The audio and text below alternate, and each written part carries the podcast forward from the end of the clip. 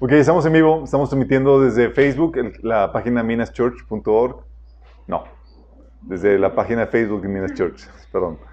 Y también en el canal de YouTube de Minas Dominical. Hoy vamos a ver una temática que tengo rezagada desde hace, creo que ya vamos para dos años. Entonces, antes de comenzar la nueva serie que tengo en mente, va a estar bien padre. Sí. que tengo pendiente ver todas estas temáticas que, que estaban rezagadas. vamos hoy a hablar acerca de raíces hebreas, chicos. Ahorita, no sé cuántos conozcas de este movimiento, pero ahorita vamos a ver qué onda con esto. Está de moda. ¿verdad? Sí, la moda. Y hay modas que no se nos deben acomodar, chicos. Ok, vamos a orar. Amado Padre Celestial, te alabamos, te bendecimos, te damos tantas gracias, Señor, por, por la vida y por los recursos que nos das, Señor, para podernos reunir, para alabarte, para exaltarte, Señor, para buscar tu presencia y aprendemos de ti, Señor. Día de hoy, Señor, queremos pedirte que tú hables atrás de mí, cubres cualquier deficiencia, Señor, que tú despejes el ambiente espiritual, que seas tú el que te glorifique, Señor, medio de este estudio, y que tu palabra se siembre en sus corazones, para que produzca el fruto que tú deseas, fruto en abundancia, Señor. Te lo pedimos, Padre, en nombre de Jesús. Ok, chicos. Movimiento de raíces hebreas. A ver, nada más para sondear aquí. ¿Alguien ha escuchado acerca de esto? Todos No. dos. Ok. Está de moda, chicos, ahorita. Es un movimiento que eh, viene a retomar toda la cultura judía, incluyendo la ley. Eh, aquí te- teníamos una pareja que no sabía que estaba metido en, en raíces hebreas, pero eh, resulta que es un movimiento que se presenta como cristiano, pero tiene varias cosas peligrosas que quiero alertarles de ello. La vez pasada vimos acerca del el engaño de la física, de la medicina cuántica, ¿se acuerdan? A los que no lo vieron, por favor, le echan un vistazo porque también está de moda todas esas cuestiones. También está de moda esta cuestión de las raíces hebreas y vamos a ver y vamos a eh, exponer el engaño acerca de esto. ¿sí? Este movimiento se le conoce como raíces hebreas o también conocido como sendas antiguas. Típicamente es un movimiento sin estructura eclesiástica y hay variantes eh, en denominaciones que, que se presentan como la denominación de iglesias de Dios. Esta otra variante es el judaísmo mesiánico, el movimiento del nombre sagrado.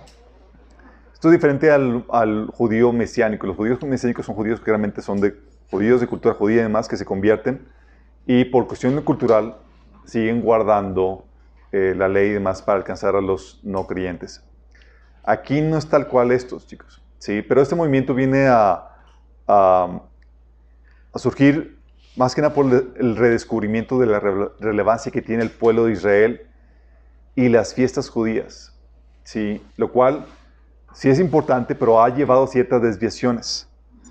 Y quiero que entiendan cómo está la cosa, porque fue a partir de mediados finales del siglo II que la iglesia cristiana se volvió muy antisemita.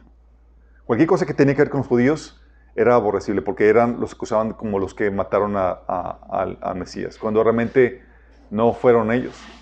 Fueron sus pecados los que, lo que llevaron a Jesús a, la cruz. Y, a, a Jesús nadie le quitó la vida, Él la entregó por nosotros. ¿sí? Pero en esa concepción eh, se empezó a generar un sentimiento antisemita que quiso desligarse de todo lo que tenga que ver con, con la cuestión judía, al punto de que celebraban la Pascua, la iglesia cristiana estaba proponiendo celebrar la Pascua en otro día que no fuera el día en que los judíos lo, celebra- lo celebraban. Y a los que lo celebraban en, en- el día en que la, Biblia establece, que era cuando los judíos lo celebraban, los acusaban, los denigraban y los estaban de... les llamaban los cuartos enanos, cuartos, ah, tiene un nombre raro, porque pues, tiene que ver porque se celebra el 14 de, eh, del mes en el que se celebra la, Pascua. Y, pero conforme pasó el tiempo y más que nada en este siglo pasado, eh, se, se entendió que todas las festividades judías tienen una relevancia. No solamente las festividades, el pueblo de Israel tiene una relevancia profética y Dios no ha terminado su agenda para con el pueblo de Israel. Entonces se, ha empezado un movimiento que eh, tiene diferentes vertientes. Uno de ellos es, oye, los cristianos que ayudan a los judíos, por ejemplo, que hagan su aliyah, su regreso a la tierra judía. Cristianos conscientes de la profecía bíblica, ayudan, financian y demás. Está la- el, el Ministerio de Operación Nexo, ¿sí? Ah, y más con cuestión profética, no solamente saben la importancia que, del su- resurgimiento del Estado de Israel, sino las fiestas judías. De hecho, aquí en Minas hemos enseñado cómo las festividades judías de Levíticos 23 tienen un significado profético que ya se cumplió en parte, pero están eh, tres festividades pendientes por cumplirse. Estamos conscientes de eso. Entonces sabemos que, oye, por no explorar lo que dice la Biblia en el Antiguo Testamento, hemos, la iglesia perdió conciencia de la relevancia profética que tiene todo eso. Lo hemos rescatado, ¿sí? Pero ellos han llegado al punto de que, bueno, no solamente dicen, es que el pueblo de Israel sigue siendo el pueblo escogido de Dios, las fiestas judías también siguen siendo importantes, entonces tenemos que volver a las escrituras hebreas, a la ley y a la cultura y tenemos que volver a observar todo eso. Óitelas. Sí. Hay un montón de expositores, ahí les pongo eso, eh, algunos de ellos. De hecho, de los más prominentes aquí es el de um, el de Passion for, for- for Truth, que es este pastor Jim Stanley. Ah, de tiene videos en español y demás, y hay varios en español que, que no espero que conozcas a todos, eh, pero es un movimiento que se está dando y vas a encontrar mucho material de esto en internet, mucho. Y como requiere cierto conocimiento de la Biblia que el cristiano promedio no, no tiene, a la mayoría se lo llevan, se lo llevan al baile. Sí, a bailar con lo más fea.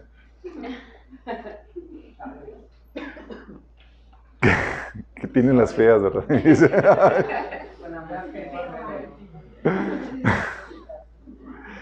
¿Qué creencias tienen? Les voy a dar un resumen. Varían porque es un, es movimiento que agarras de aquí a allá algo. Entonces, eh, no, hay- no es como que una denominación con algo fijo establecido en cuanto a sus creencias, pero ellos creen que no debería haber un viejo y un nuevo testamento. Ellos creen que el nuevo pacto es en realidad solo el nuevo testamento, el, nuevo- pacto es solamente el viejo pacto eh, renovado, ¿sí? confirmado. Ya te imaginarás lo que conlleva eso. Eso te lleva a decir que, ¿sabes qué? Tenemos que guardar toda la ley, ¿sí? Para ellos, de hecho, el Torah, que es el Antiguo Testamento, es el instructivo de vida que Dios da y ha dejado para que lo obedezcamos en amor. Ellos dicen, sí, la salvación es por gracia, pero se demuestra esta salvación obedeciendo el Torah, el Antiguo Testamento. Sí. Es decir, si no lo obedeces, significa que realmente nunca fuiste salvo. Sí. Ellos dicen que Israel es el único pueblo de Dios es solamente a ellos a quienes, quienes le han sido dados los pactos de la promesa. No a los gentiles, solamente al pueblo, al pueblo de Israel. Para ellos Israel está compuesto de dos casas. La casa de Judá, que es, ¿se acuerdan cuando se dividió el reino del norte y del sur? La casa de Judá es el reino del sur. La casa de Efraín, que es el reino del norte, que componía las 12, las 10 tribus. Y la casa de Judá, la tribu de Judá, juntamente con la de eh, los, le- los levitas. ¿sí? Ah, para ellos, los gentiles, entonces dices, oye, pero los gentiles se están convirtiendo y somos gentiles. ¿Qué onda con eso? Para ellos, los gentiles, ¿qué crees? Somos la casa de Efraín que fue dispersada. O sea que andamos dispersos. Es decir, que si tú te conviertes es porque en realidad eres judío. Aunque tengas la, ca- la cara de, de, De nopal, de nopal. de nopal. Ah, bueno, de italiano. Mejor hermano italiano. Para ellos dicen que, oye, eh, el reino del, del norte fue, fue i- efectivamente invadido por Asiria y fueron llevados cautivos y dispersos por todas las naciones y se perdió todas esas, esas, esas diez tribus. Entonces se, se metieron o se mezclaron entre todas las naciones y pues el Señor ahora con, a través del Evangelio les está llamando de vuelta para que se vuelvan a reintegrar a la tribu, al pueblo de Israel. Es decir, Todos los que estamos aquí somos judíos. Pastor, pero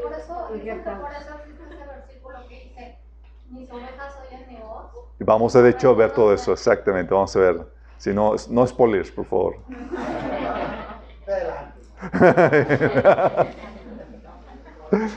Sí.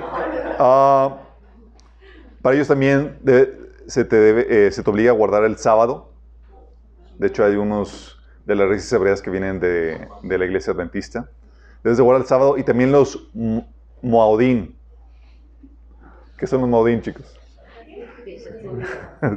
son las fiestas judías, chicos. Sí. Son las fiestas judías, las de Levítico 23, todas se deben de guardar. Es una ordenanza y tienes que, es un mandato pa- perpetuo para todo creyente. Las leyes dietéticas también, órale. Que nada de taquitos de... No, no, no, nada de tronco.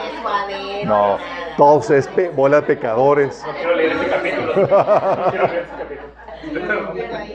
Creo que es el único desincentivo para, que la gente se, se adhiera a este movimiento. Leyes dietéticas am, también,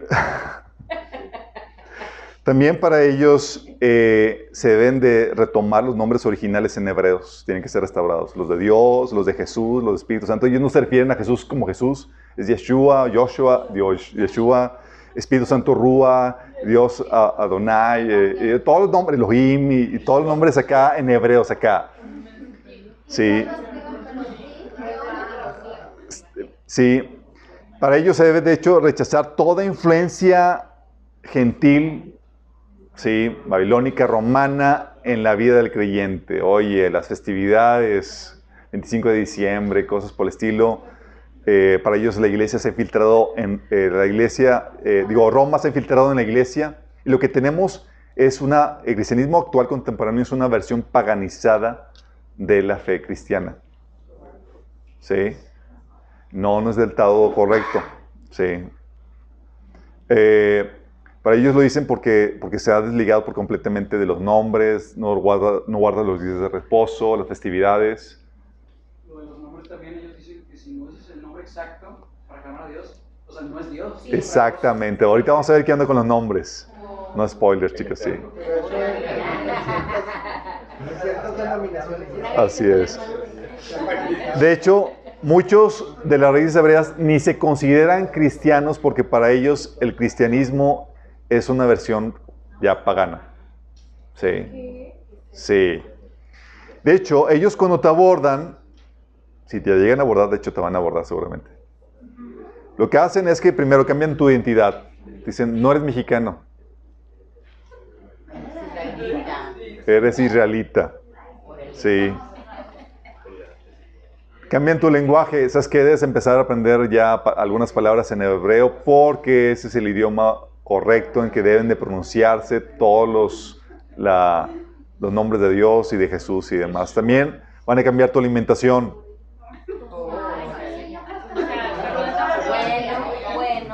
Bueno, bueno, que se acaben los jamones. Van a,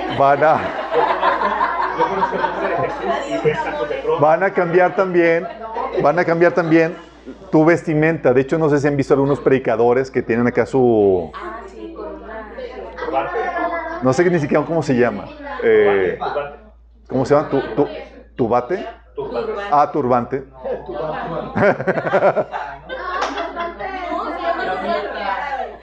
Sí, se llama turbante. Sí. Y empiezas y ves acá que utilizan toda la, vestimenta judía y demás. Y le preguntas, y son gentiles, pero con, identidad judía, sí. Ah, y van a cambiarte la ley, sí. Debes de guardar todo el Antiguo Testamento también. Ok, vamos a ver algunos argumentos. Ellos dicen que solo que los gentiles que son salvos son de la casa de Efraín, de las diez tribus perdidas de Israel. Sí, ellos utilizan como argumento de que Siria invadió efectivamente el reino del norte eh, y en el reino del norte estaban las diez tribus de Israel. En el reino del sur estaba eh, eh, Judá y, los levitas, la tribu de Leví. Y ellos fueron dispersados. De hecho, ese pasaje, ese episodio efectivamente viene en la Biblia, en 2 Reyes 17, del 5 al 24. Vino el rey de Siria y se llevó cautivos a todos, implantó en su lugar a gente foránea extranjera en Samaria, ¿sí? Y empezaron a adorar otros dioses en ese lugar. Y Dios, enojado, manda leones. No para que los adiestren, sino para que se los coman. Se los comieron. Y se los comieron, ¿sí?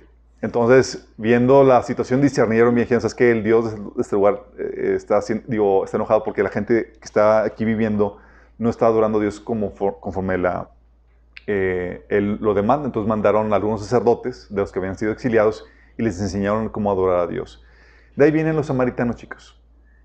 Son gentiles convertidos al judaísmo y o mezclados también con judíos. ¿Vamos? Ellos dicen, por lo mismo que eh, el término judío se refiere a, eh, a únicamente para los de la tribu de Judá, los del reino del sur, ¿sí? Los de la casa de Judá. Judíos, porque son de la tribu de Judá, son de del reino de Judá.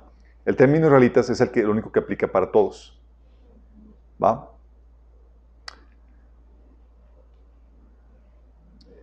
También para ellos dicen que el término de ovejas en la Biblia se usa exclusivamente para referirse al pueblo de Dios, a los israelitas. ¿Sí? Entonces cuando Jesús dice en Juan 10, del 14 al 16, que yo soy el buen pastor, conozco, conozco mis ovejas y ellas me conocen a mí, así como el Padre me conoce a mí y yo lo conozco a Él y doy mi vida por las ovejas. Versículo 16, tengo otras ovejas que no son de este redil y también ellas debo traerlas. Así ellas escucharán mi voz y habrá un solo rebaño y un solo pastor. Para ellas estas ovejas que, que no son de este rebaño que el Señor iba a llamar, ¿quién crees que son? Son judíos, porque solamente los israelitas son los que, son los que, a los que la Biblia se refiere como, eh, como ovejas. ¿sí? Es un término que dicen que es uso exclusivo solamente para los israelitas.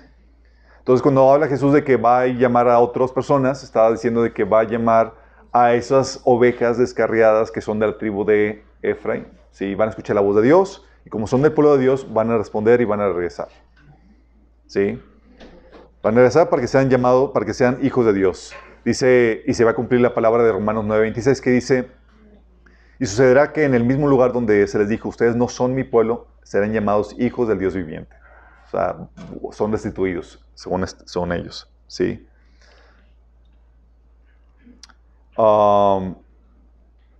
Sin embargo, chicos, esta es la principal premisa que tienen para, para edificar toda, toda la ideología que tienen como raíces hebreas. De que tú eres judío, o mejor dicho, israelita, que perdió su identidad israelita porque se, porque, por la diáspora que hubo con la invasión de Siria. Si se refuta eso, se cae todo su, toda su doctrina, toda su enseñanza. Y es aquí donde quiero que entiendas algo. Muchas sectas, de desviaciones y demás se dan porque sacan a la luz algunos versículos y meten debajo de la alfombra otros, es decir, no enseñan algunos otros versículos. Y la Biblia no puede ser quebrantada. Es decir, no puede decir, ah, estos pasajes lo ignoro y estos sí los tomo en cuenta. Jesús dijo, no puede ser la, la escritura quebrantada. De hecho, eso, ese argumento lo hizo, Jesús cuando estaba discutiendo con los, eh, fariseos y les dijo, pues la escritura dice que ustedes son dioses. Y, Jesús dijo, ¿y qué haces con eso? O sea, la escritura no puede ser quebrantada, no puedes ignorar o hacer como si no existiera ese pasaje. ¿Sí? Entonces, no, hay pasajes incómodos y son, se incómodos nada más porque eh, destruye tu ideología o la forma de creer que tienes. ¿Cuál es la, refutación? ¿Qué es lo que no te dicen que viene en la Biblia? Primero, no hay tal cosa como tribus perdidas. No hay tal cosa, chicos. Ah, Pero la Biblia enseña que sí, los del reino del norte fueron llevados dispersados y demás. ¿Cómo que dices que no? No, la Biblia dice en 2 Crónicas 11, del 1 al 17, digo, del 3 al 17, que la gente de las tribus del norte migraron hacia el sur.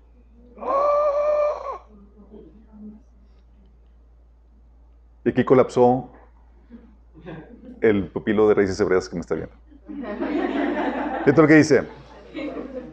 De todas las regiones, escuchen, de todas las regiones de Israel llegaron sacerdotes y levitas para unirse a Roboam. Roboam es el, rey del, del reino de Judá.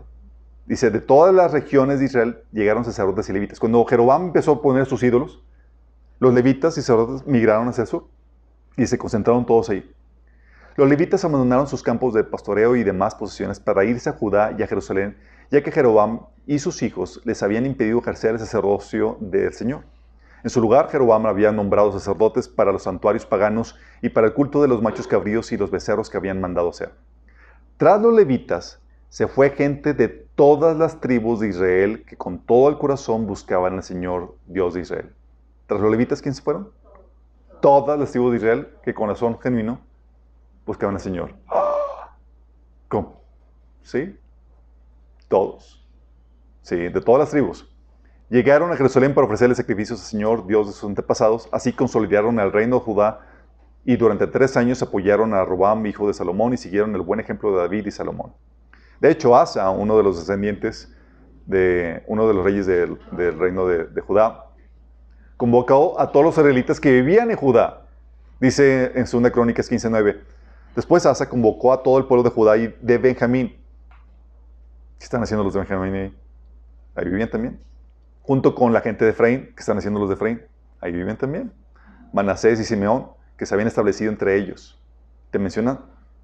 Benjamín, Efraín, Manasés y Simeón, que se habían establecido entre ellos, entre las tribus de Judá.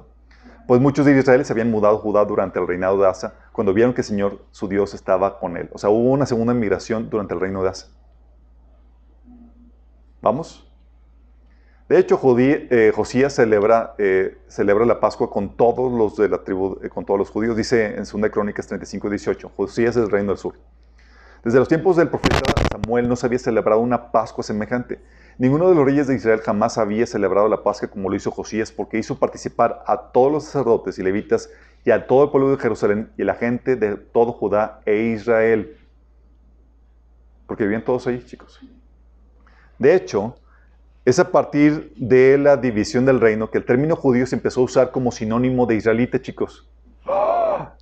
Vuelve a colapsar el de raíces, ¿verdad? que está escuchando. Después de la división del reino de Israel, el nombre de, se usó para el reino. Eh, después de la división, el, el, nombre de judío ya no solamente se utilizó para el reino del sur, para los que viven en Judea, sino ahora abarcaba a todas las tribus que habían migrado y que vivían en el reino de Judá, chicos. Era total. Era total, así es. Eran todas, no faltó ninguna. Todas, no faltó ninguna. Por eso encontramos, por ejemplo, que Mardoqueo, por eso a partir de esa migración, Mardoqueo dice en Esther 2 del 5 al 6, dice, en la ciudad de Susa vivía un judío de la tribu de Benjamín. Y el tip, así colapsando, porque ¿cómo puede un judío de la tribu Judá ser de la tribu de Benjamín? ¿Por qué? Porque el término judío dejó de ser de aplicación exclusiva para los de, para los de la tribu de Judá. Ahora se convirtió por esta división del reino que migraron los de, los de todos los eh, tribus al, al reino de Judá. El término judío empezó a aplicarse para todos los que vivían ahí, sin importar qué tribu tenían. ¿sí? Y acuérdense que Babilonia vino también a deportar a todos los del reino del sur, ¿sí? Entre ellos de todo. Y, y, se llevó a personas de la tribu de Benjamín, entre ellos Mardoqueo, ¿sí? Dice entonces, en las ciudades de Susa vivía un judío de la tribu de Benjamín llamado Mardoqueo, hijo de Yair, hijo de Simir, hijo de Quis, uno de los capturados de Jerusalén y llevados al exilio cuando Nabucodonosor, rey de Babilonia, se llevó cautivo a Jeconías, rey de Judá. Y te dice de cuándo fue llevado cautivo. ¿Sí? Dice, oye, eh, Babilonia se llevó cautivo solamente a los, de la tribu de Judá, mm, mm, se llevó a todos, los, a todos los israelitas que vivían en el reino Judá. Y no creas que, que este Nabucodonosor o los reinos que invadieron a Jerusalén preguntaban, ¿tú de qué tribu eres? Para ellos eran, eres judío porque estás en el reino Judá.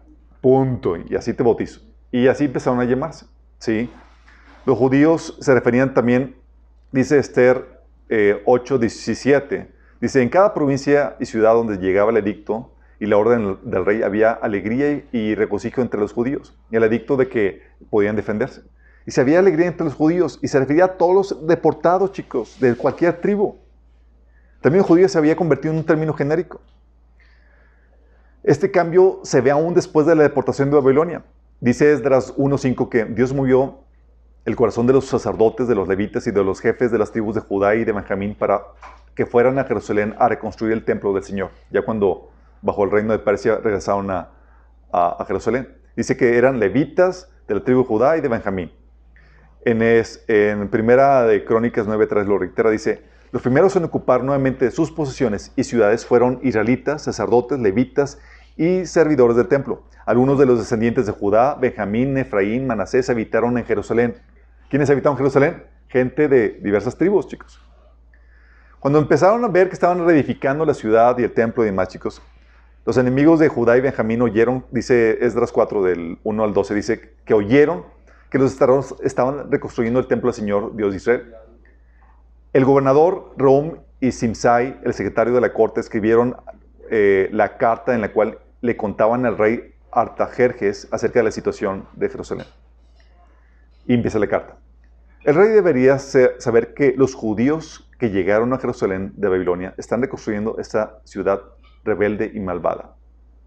¿Se refirió a ellos como quiénes? Judíos. Y vemos que, acabamos de leer, que eran gente de diversas tribus. ¿Esto está mal que le digan judíos a gente de diversas tribus? No, ya se convirtió, cambió el significado de la palabra, chicos. Por eso cuando te refieres a un judío, te refieres a un judío, aún hoy en día, aunque sea levita y sin que, sin que sepas que, de qué tribu es. Sí. Y eso se mantuvo aún en el Nuevo Testamento. En Hechos 19:14 aún seguían eh, usando el término judío para cualquier persona israelita. Dice en Hechos 19:14, había siete hijos de, tal, de un tal Ezeba, judío, jefe de los sacerdotes. Pregunta, ¿quiénes podían ser jefe de los sacerdotes? Solamente levitas, y aquí le mencionan judío. De hecho, dice Pablo en Romanos 11.1, yo soy israelita, del descendiente de Abraham, de la tribu de Benjamín. Entonces, Pablo era descendiente de Abraham, de la tribu de Benjamín, ¿va? Y en Hechos 21.39 dice, entonces dijo Pablo, yo de cierto soy hombre judío de Tarso. Momento, Pablo, ¿tienes problemas de identidad? No, no había problemas de identidad. Él, era un término que ya se había dejado de significar solamente la tribu Judá y era para todos. ¿sí? Y eso lo reitera también en Hechos 22.3. Yo, judío, nacido en Tarso de Sicilia, pero criado en esta ciudad, empieza a dar su, speech. Ah, de hecho, por eso, la Biblia solamente identifica tres grupos de personas. No identifica a hebreos o israelitas y luego judíos y luego... No, solamente identifica a gentil, judío y la iglesia. Dice 1 Corintios 10, 32, no hagan tropezar a nadie, ni a judíos, ni a gentiles, ni a la iglesia de Dios. Para obviamente las raíces obreras dicen, pues entonces, ¿y dónde, están, estamos el resto de nosotros? Los israelitas. Solamente no puedes cuestionar a peso a los que son del tribu Judá. Si eres del tribu de Jamín, sí. No, judíos ya es un término que abarca para todo. Con ese simple hecho, toda la tesis de raíces hebreas se viene abajo. Sí. No hay tal, de hecho, tan así de que no hay tribus perdidas que en el Nuevo Testamento se identifican a israelitas de diversas tribus. Lucas 2.36 se identifican a la Ana la profetisa como de la tribu de Aser. Pues no que estaba perdida esa tribu. En Hechos 4.36 se identifican a Josué, a José, también de la, eh, llamado el Bernabé, que era un levita. Pablo, Romanos 11.1, que es de la tribu de Benjamín. De hecho, en Hechos 26, del 6 a 7, se, menciona, eh, se mencionan que tenían identificadas todas las tribus, las 12 tribus. Dice Pablo, ahora se me juzga por la esperanza en el cumplimiento de la promesa que Dios les hizo a nuestros antepasados. De hecho, esta es la razón por la cual las 12 tribus de Israel adoran a Dios con celo día y noche y participan de la misma esperanza que yo. Fíjate, Pablo estaba dando su defensa, la defensa acerca de la, de resurrección y hace referencia de las 12 tribus que adoran en ese momento, en ese tiempo, adoran día y noche al Señor. 12 tribus. O sea, Pablo tenía una conciencia que estaban perdidas las 12. No. ¿sí? De hecho, Santiago, que fue un líder de la iglesia de Jerusalén, le escribió, era, Santiago era un pastor de la iglesia judía, chicos, no gentil, judía. Eh, escribió una, una epístola a los creyentes judíos y se refirió a ellos en Santiago 1.1 diciendo, Santiago, siervo de Dios y del Señor Jesucristo, a las doce tribus que están en la dispersión. O sea, había creyentes cristianos de las doce tribus, chicos. Pues no que estaban perdidos. Pues las encontraron. Sí. Había eh, israelitas, chicos. Con eso que dice que Santiago te habla de que había israelitas no gentilizados, o sea, con identidad judía, guardaron todos los mandamientos y demás, dispersos por todo el imperio romano durante el primer siglo. O sea, de las doce tribus había, no personas que habían perdido su identidad, no dispersos que ya, ya se habían mezclado con los gentiles, personas que estaban, que eran judíos guardando sus tradiciones, sus costumbres, su identidad, dispersos por todo el imperio romano. Entonces, el- lo por otro lado, el término ovejas no se usa solamente para judíos, chicos. Miqueas 5:8 te dice, Asimismo el remanente de Jacob será entre las naciones en medio de muchos pueblos, como león entre las bestias de la selva. Fíjate que dice, se refiere a Jacob, es decir, a Israel. Jacob, acuérdense que Jacob le cambiaron de nombre por Israel. Remanente de Jacob será entre las naciones eh, en medio de muchos pueblos, como león en medio de la, selva, como el cachorro de león entre las manadas de las ovejas, el cual si pasare y hollare y arrebatare, no hay quien escapare. Pone a Israel como león y a las naciones que le rodean como ovejas. Y si no entendiste, te lo voy a leer en otra versión. Dice, remanente quedó, el remanente que quedó en Israel ocupará su lugar entre las naciones. Será como un león entre los animales del bosque, como un fuerte le- león joven entre los rebaños de ovejas y cabras que se abalanza sobre ellas y las desga- desgarra sin que nadie las rescate. Hablando de las naciones alrededor, son como ovejas. De hecho, dices, oye, ¿qué otro pasaje se refiere a las naciones como ovejas? ¿Sabes qué pasaje? Mateo 25. Y es Jesús a quien se refiere a las naciones como ovejas. Mira, Joel capítulo 3 del 1 al 3 menciona que Dios va a juntar a todas las naciones y las va a juzgar en cuanto a cómo trataron al pueblo de Israel. Sí, después de la tribulación, sí, en ese pasaje Joel 3 del 1 al 3, junta a los sobrevivientes de las naciones para ser juzgados, para ver quién se les permite entrar al reino que se va a establecer en toda la tierra. Sí, es un juicio en base a obras, pero particularmente en base a cómo trataron a los hermanos de Jesús de la carne, a los israelitas. Sí. Y tú ves en Mateo 25 que Jesús dice, cuando el Hijo del Hombre venga en su gloria, con todos los ángeles, se sentará en su trono glorioso, todas las naciones se unirán delante de él, y él separará a unos a otros como separa el pastor las ovejas de las cabras. ¿Se está refiriendo qué? A las naciones. Y entre las naciones dice que va a haber unas que son ovejas y otras cabras. Y las va a juzgar en base a cómo trataron al pueblo Israel. Oye, estuve sediento, me diste de beber y demás. Sí. Y les llama ovejas. Chable. Entonces las otras ovejas no son necesariamente judíos, ¿no? Hay ovejas en otras, de otras nacionalidades. De hecho, hay gente no israelita salva en el Antiguo Testamento. Y con eso también se derrumba el argumento de que solamente los israelitas son salvos. Ay, ¿qué hacemos con todos los que no eran? Y que eran salvos. Por ejemplo, tienes a Abel. Hebreos 11.4 menciona que era un justo. ¿Era, era, era israelita? no, Enoch. Génesis 5.22. Sí, tampoco. No hay su familia, menos. Oye, bueno, un contemporáneo de Abraham o antecesor de Abraham, que no es israelita, Job y sus amigos. No eran judíos, chicos. Y eran salvos.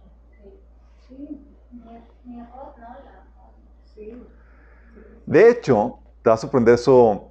eh, Abimelech, que era un filisteo, era un creyente de Dios y temeroso de Dios.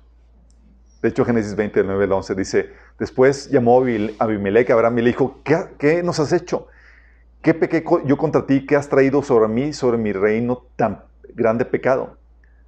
Lo que no debiste hacer, lo que no debiste hacer, has hecho conmigo. Dijo también a Abimelech a Abraham, ¿qué pensabas que hiciste eso? Porque le dijo a Abraham que era su, su hermana, que era su, su hermanita.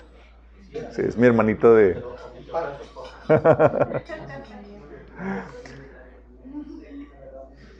Abraham respondió, porque dije, para mí ciertamente no hay temor de Dios en este lugar y me matarán por causa de mi mujer. Están viviendo ya en una etapa de apostasía. Acuérdate que todos los descendientes de Noé creían en Dios porque ellos eran creyentes y así le a sus hijos, pero la gente se empezó a desviar. O sea, los filisteos no nacieron paganos, pero fueron desviando. Y hubo un rey filisteo que era creyente de Dios y temeroso de Dios. Otro, Melquisedec, no era judío, chicos. De hecho, él bendijo a Abraham. Dice Génesis 14, 18 que Melquisedec, rey de Salem y sacerdote del Dios Altísimo. ¿Era sacerdote de quién? Del Dios Altísimo. Le ofreció pan y vino a Abraham y luego lo bendijo. Lot, tampoco, y era creyente. Rahab, ¿se acuerdan de Rahab? Una prostituta de Jericó redimida. No israelita, chicos. Sí. Eso viene en, Josué, José, eh, Josué 6:25. Ruth, Ruth, adivina qué era. Era moabita. Sí. Ella tuvo su conversión cuando decidió seguir a su, a su suegra. Ruth 1:16 dice, no me ruegues que te deje y me parte de ti, porque a donde quiera que tú fueres, iré yo, y donde quiera que vivieres, viviré. Tu pueblo será mi pueblo y tu Dios mi Dios. Tómala. Sí, y los de raíces hebreas colapsando y como que, es que no, tiene que ser israelita. Aún en el Nuevo Testamento, chicos. Sí, aún en el Nuevo Testamento, los apóstoles, la, la Biblia menciona que fueron los gentiles llamados para salvación. En Hechos 11.1 dice que los apóstoles y los hermanos de toda Judá se enteraron de que también los gentiles habían recibido la palabra de Dios. Pero los de raíces hebreas dicen, no, no, es que la palabra gentil aquí es un término utilizado para los judíos del reino del norte dispersos.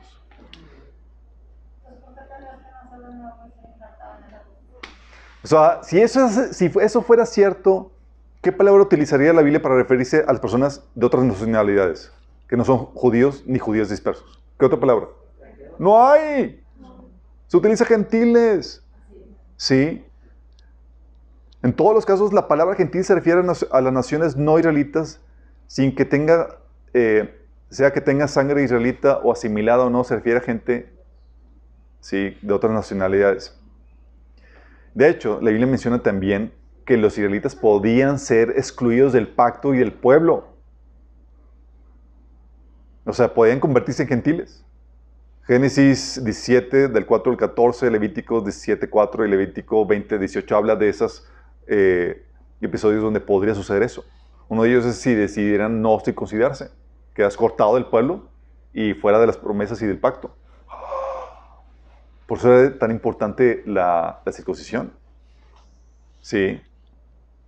Pero la Biblia te menciona entonces que los gentiles tenían que llegar. Si tienes duda, te lo pone la Biblia muy claro cuando dice Marcos 13, 10 que dice Jesús, pero primero tendrá que predicarse el Evangelio a todas las naciones.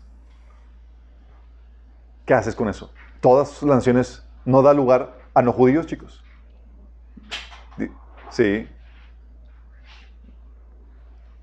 Dice también Lucas 24, 47, también se escribió este mensaje que se proclamaría con autoridad de su nombre a todas las naciones, comenzando con, con Jerusalén hay perdón de pecados a todos que se arrepientan. Fíjate que mencionando a todas las naciones. Es, oye, ¿hay otra nación que no sea judía? Bueno, es todas. Sí, sin dejar espacio de que, no es que estas, estas naciones aquí no, aquí las tribus, de, las tribus del norte no, no pudieron llegar, porque hay personas, chicos, en islas remotas y en partes donde no, hubiera, no hay posibilidad de que hubieran llegado esas tribus eh, dispersas y son de otras naciones. Y aquí menciona que aún ellas, porque menciona todas las naciones debe llegar la palabra. De hecho, Pablo, predicando a los atenienses, en Hechos 17, del 26 al 31, dice, Pablo, de un solo hombre hizo todas las naciones para que habitaran toda la tierra y determinó los periodos de su, historia y las fronteras de sus territorios. Esto lo hizo Dios para que todos los, todos los busquen y aunque sea tientas lo encuentren. En verdad, Él no está lejos de ninguno de nosotros, pues, pues que en Él vivimos, nos movemos y existimos, como algunos de sus propios poe- poetas griegos han dicho. De Él somos descendientes. Por tanto, siendo descendientes de Dios, no debemos de pensar que la divinidad sea como el oro, la plata o la piedra, escultura hecha como resultado del ingenio y la destreza del ser humano. Pues bien, Dios pasó por alto aquellos tiempos de tal ignorancia, pero ahora manda a todos. ¿Cuántos? En todas partes que se arrepientan. Fíjate que no está aquí apuntando a tribus perdidas. La ordenanza es a todos. Porque Él ha fijado un día en que juzgará al mundo con justicia por medio del hombre que ha designado. De ello ha dado pruebas a todos al levantarlo entre los muertos. ¿Sí? Hechos 15, del 13 al 18 dice que cuando terminaron, de- cuando terminaron Jacobo tomó la palabra y dijo, hermanos, escúchenme. Jacob eres Santiago. ¿Sí? Simón, Simón nos ha exp- expuesto cómo Dios desde el principio tuvo a bien escoger entre los gentiles un pueblo para honra de su nombre. Esto concuerda en las palabras de los profetas, de tal, tal como está escrito. Desde, después de esto volveré y reedificaré la choza caída de David, reedificaré sus ruinas y la restauraré, para que busquen al Señor el resto de la humanidad, todas las naciones. ¿Esto excluye a alguien? No. ¿Qué hacemos con esto? Sí. Apocalipsis 5.9 te dice que parte de los redimidos dice, digno eres de tomar el libro y de abrir sus sellos, porque tú fuiste inmolado y con tu sangre nos has redimido para Dios de todo linaje, lengua, pueblo y nación. Pues entonces no solamente los israelitas, nope. Todo linaje, toda lengua, tribu y nación. Apocalipsis 5.9. Apocalipsis 7.9 dice, después de esto miré, después de nombrar ahí los 144 mil judíos, dice Juan que miró, y apareció una multitud tomada de todas las naciones, tribus, pueblos y lenguas. ¿Tomada de qué? Todas las naciones, tribus, pueblos y lenguas. O sea, no da, no excluye a ninguno. Y los judíos o los israelitas no pueden ser todas las tribus, naciones y lenguas, chicos. Dice, era tan grande que nadie podía contarla. Estaba de pie delante del trono y del cordero, vestidos de túnicas blancas con ramas de palma en la mano. ¿Sí? ¿Por qué? Porque como bien dice Pedro en Hechos 10:34, es verdad, comprendo que Dios no hace excepción de personas, sino que en toda nación sagrada del que le teme y hace justicia. Tómala. Sí. Dios que no hace excepción de personas. Entonces no somos judíos. Ah. Cosita. Miren, aquí en el norte, aquí en México, sí hay muchas personas que tenemos ascendencia judía. Pero eso no significa nada, chicos. Sí. Dices, oye, si yo soy sí, ascendencia judía, yo soy de la tribu de Benjamín. No, olvídate ya eso. Sí. Ahorita vamos a ver por qué. De hecho, en Isaías 45, 22 dice Dios, vuelvan a mí y sean salvos todos los confines de la tierra, porque yo soy Dios y no hay ningún otro. En el milenio, de hecho, Dios adopta varias naciones como suyas al comienzo del milenio, de las, de las naciones sobrevivientes de, de la tribulación. Isaías 19, del 21 al 25 dice, el Señor se dará a conocer a los egipcios. ¡Oh! Egipcios. Así es, conocerán al Señor y le darán a Él sus sacrificios y ofrendas. Harán un voto al Señor y lo cumplirán. El Señor herirá a Egipto y después lo sanará para, para que- porque los egipcios se volverán al Señor y Él escuchará sus súplicas y lo sanará. En aquel día habrá una carretera que conecte a Egipto con Asiria. Los egipcios y los asirios se moverán libremente entre los dos países y ambos pueblos adorarán a Dios. Se convertirán asirios y egip- egipcios.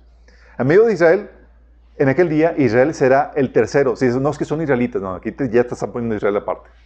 Sí, son israelitas con identidad egipcia. No, no, no. Dice, en aquel día Israel será el tercero junto con Egipto y Asiria, una bendición en medio de la tierra. Pues el Señor de los ejércitos celestiales dirá, bendito sea Egipto, mi pueblo, bendita sea Siria, la tierra que yo hice, bendito sea Israel, mi posición más preciada. ¿Qué hacemos con eso? Aparte de eso, en Cristo, la Biblia dice, ya no te preocupes, 1 Corintios 12, 13 dice, porque por un solo espíritu fuimos todos bautizados en un cuerpo, sean judíos o griegos, esclavos o libres, a todos se nos dio a beber un mismo espíritu. Sin importar. Por eso Galatas 3, 8 dice, ya no hay judío, ni griego, ni esclavo, ni libre, no hay varón ni mujer, porque todos vosotros sois uno en Cristo Jesús. O sea, ya no hay diferencia. ¿Por qué? Porque ahora somos uno con Cristo. Y con Cristo estamos, ya compartimos su naturaleza, Dios, su identidad, también eh, su ascendencia. Jesús es la tribu de Judá y del pueblo de Israel, chicos. Por eso es, oye, yo soy de, seas gentil, seas, tengas cara de nopal, lo que tú quieras. Ya en Cristo, ya eres un solo con Cristo. Ya compartes la identidad de Jesús en cuanto a que eres de, incrustado en la tribu de Judá y en el pueblo de Israel. Déjame aclarar esto. Y esto es importante que lo aprendan y lo hemos visto en otros estudios. ¿Por qué? Porque el derecho de gobernar se le dio exclusivamente a la tribu de Judá, chicos. Exclusivamente. Y Dios prometió que te iba a ser rey ibas a gobernar. De hecho, a los discípulos, que eran diferentes tribus, no solamente de Judá, se les dijo que iban a gobernar las doce tribus de Israel. ¿Con qué derecho? Si solamente los de la, la familia real podían gobernar. Nada, porque en Cristo ya son uno con Él. Sí, y comparten juntamente con... Ya unido a Cristo, ya eres coheredero juntamente con Cristo. De todas sus promesas y de todos sus derechos. Pero mira, por eso, en ese sentido, tu genealogía no importa. Eres gentil, eres israelita, eres judío, lo que sea que fueres, tienes que arrepentirte y volver a Cristo. Punto. ¿Sí? Y si estás en Cristo, ya no importa porque eres parte de, la, de, de, de Cristo. Por eso decía Pablo Timoteo, porque hay gente que era muy celosa con eso de las genealogías. No, yo soy israelita y demás. Tito decía 3.9, Tito 3.9 dice, Evite las necias controversias y genealogías, las discusiones y peleas sobre la ley porque carecen de provecho y de sentido. Ya olvídate. Eso no tiene relevancia para nosotros. De hecho, en 1 de Timoteo 1, del 3 a 4 dice, a partir, al partir para Macedonia te encargué que permanecieras en Éfeso y les ordenaras a algunos supuestos maestros que dejen de enseñar doctrinas falsas y de prestar atención a leyendas y genealogías interminables. Ah, es que ustedes no saben, pero son de la tribu de Judá y podemos... Eh, eh, te meter en genealogías interminables, ¿de qué sirve?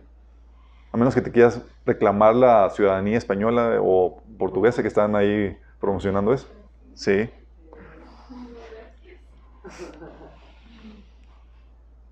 Entonces hay gente israelita no salva en ese sentido. Si me dan cuenta, o sea, toda la postura se derrumba. Pero eso tú no lo sabrías si no conoces bien la Biblia. A mí me han llegado no uno, no dos, no tres, más personas conmigo diciéndome, es que somos israelitas. Yo, ¿dónde sacas eso? Es que fue un... Y me sacan eso y, digo, y les digo, nada más, no discuto con ellos, nada más les digo, te voy a encargar de tarea que me menciones todos los versículos donde mencionan las, eh, las, las, que las tribus de Israel no fueron dispersas y que sí están encontradas en el Nuevo Testamento y en el, en el Antiguo Testamento. Hazme, chécame en qué punto en la Biblia se refiere a judíos, se refiere a judíos, a gente de otras, de otras tribus. Les dejo tarea además y nunca me entregan nada. Y les pongo cero y lo repruebo.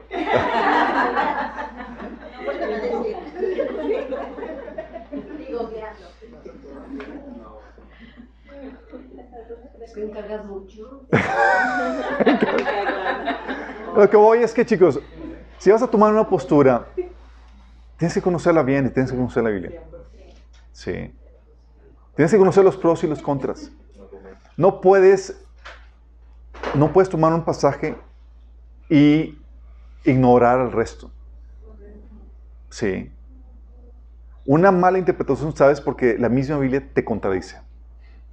Y aquí estamos poniendo todos los pasajes que contradicen su mala interpretación. Sí. Pero necesitas conocer la Biblia. Por eso la importancia, como les he hecho énfasis cada vez, lean sus Biblias. Unos decían, es que yo confío en ti, Alberto. No confíes en mí. es confiable.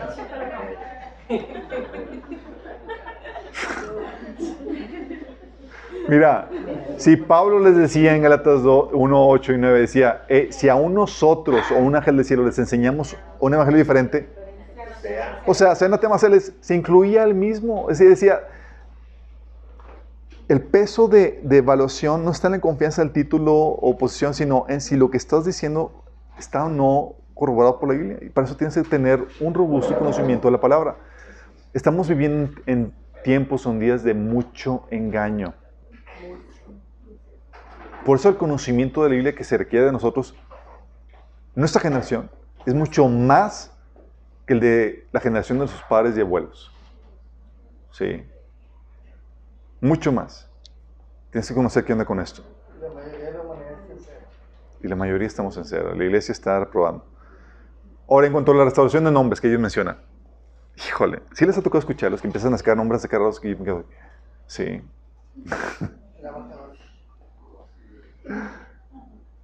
Ellos dicen que sacan los nombres que eh,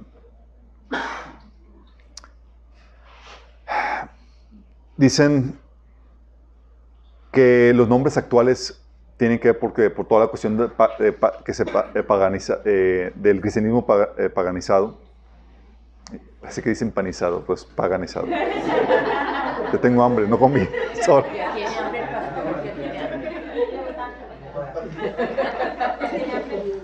Sí. Ah, entonces, ellos tienen un rechazo total a cualquier influencia pagana, babilónica, romana, en la vida creyente, a Dios fiestas paganas, los nombres transliterados, o sea, griegos y demás, o en otro idioma, están mal. Sí. Para ellos, por ejemplo, me mandaron una, unas imágenes, decían que la letra J de Jesús tenía, tiene 600 años y no se podía y cómo podían haber un hombre que vivió más de dos mil años llamarse Jesús cuando la J no existía. Entonces todos, ¡Ah! no, no existía. Entonces, ¿cómo se llamaba? Entonces dicen, es imposible que entonces Jesús sea el nombre sobre todo nombre.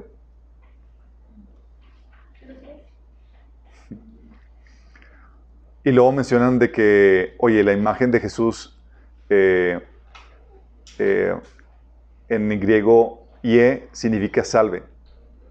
Ya ves que en griego se dice Jesús, ¿sí? Entonces, yes significa salve eh, y sus es de Zeus. Entonces dicen que Jesús es salve Zeus, imagínate.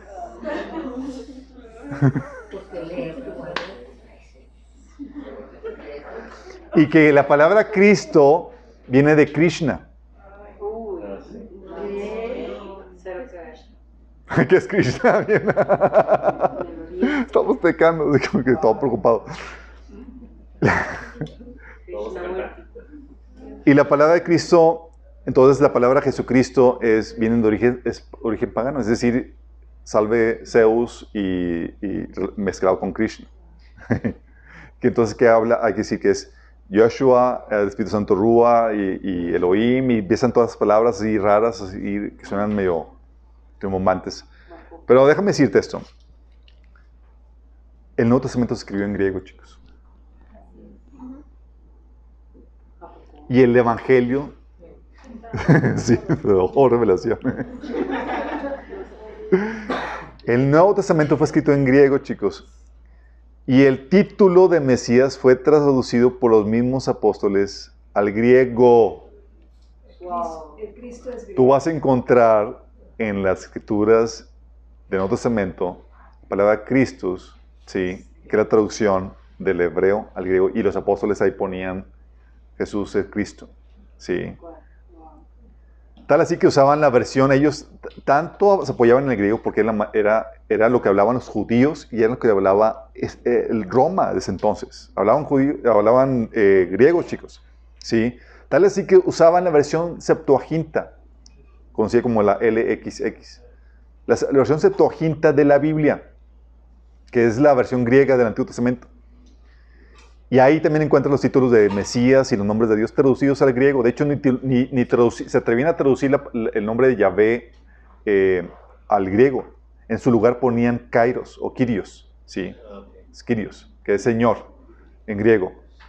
Porque era tan referente el, el nombre que incluso en la, en la Biblia hebrea cuando lo leían, no leían eh, eh, Yahvé, sino leían eh, Adonai, le, le el nombre, o que es, es un sinónimo de Señor.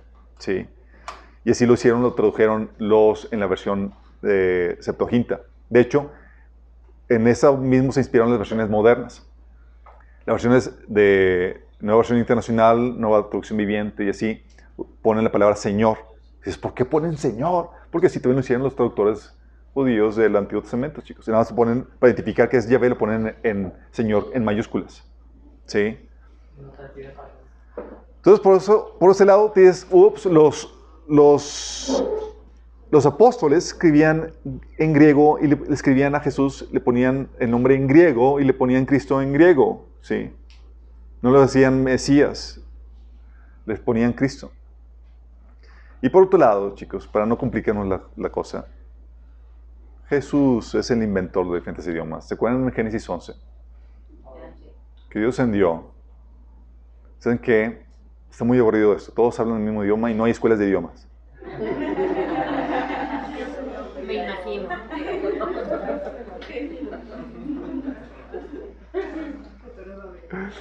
El Señor bajó y confundió sus idiomas. Él fue el que inventó los diferentes idiomas, chicos. O sea, Dios es políglota. Él entiende cuando le hablas en otro idioma.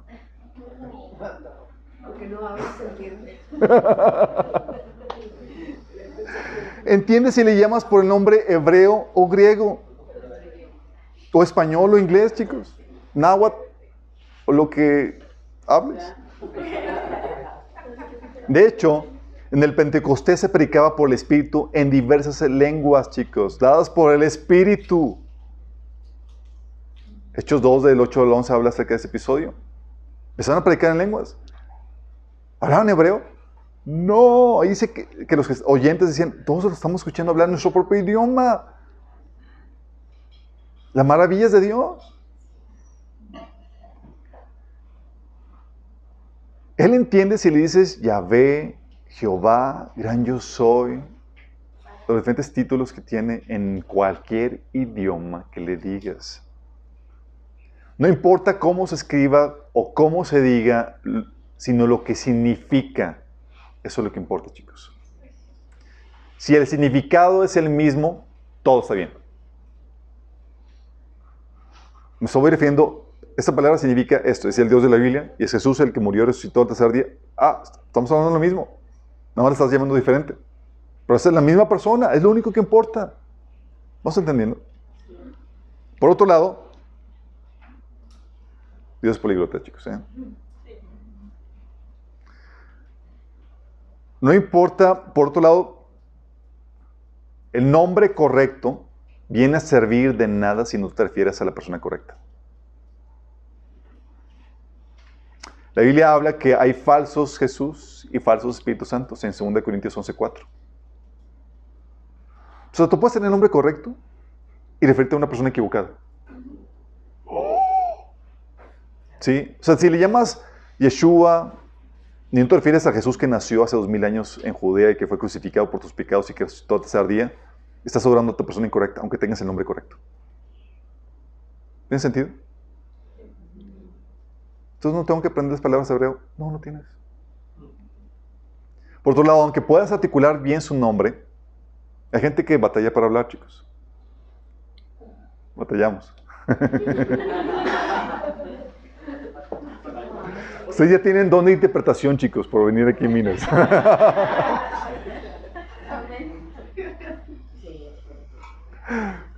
Sí. ¿Por qué? Porque el Señor, aunque no puedas articular bien su nombre, el Señor interpreta nuestras palabras o expresiones de acuerdo a las intenciones del corazón. Él lee las intenciones del corazón. Eso enseña Romanos 8, del 26 al 27. Sí. Él sabe si nos estamos dirigiendo a Él o no. Aunque no lo hayas dicho bien. Qué grueso,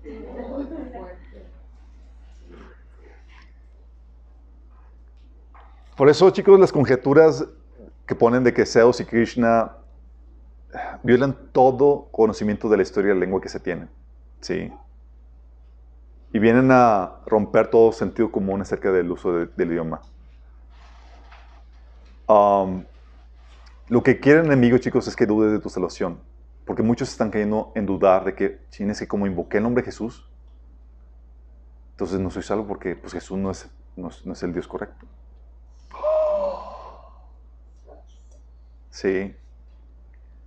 Quieren que dudes en todo lo que has creído. Quieren prohibir el nombre de Jesús o de Dios o de cualquier otro que no sea en hebreo. Sí. Déjame decirte, si hay alguien que le espanta el nombre de Jesús, son los, idiomas- son los demonios, chicos. Sí. Ellos también hablan diferentes idiomas. Y entienden el nombre de Jesús en italiano, en español, en hebreo, en cualquier idioma. Sí. Pero ellos quieren, el enemigo quiere engañarte, hacerte creer que, China, cuando tú pediste a Jesús que te salvara, pues no, no funcionó. Porque no dijiste la palabra, el nombre correcto. Imagínate, Dios no entendió.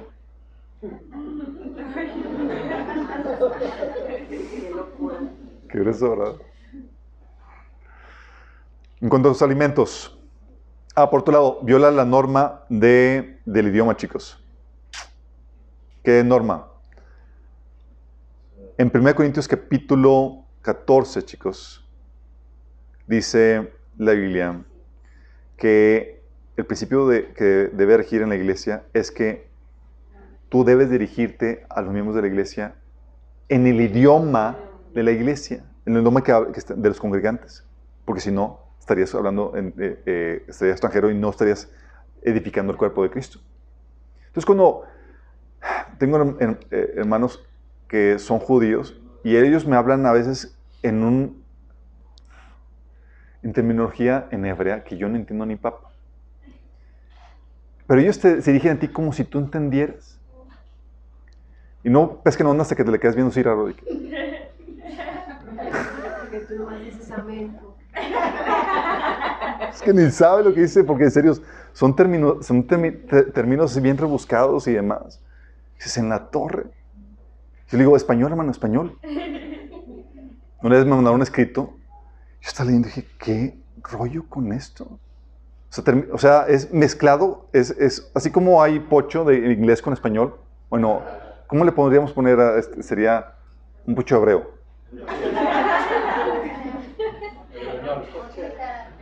Sí, literal. Dices, y tienes que tener tu, diccionario en hebreo para entender qué, qué tanto estás diciendo.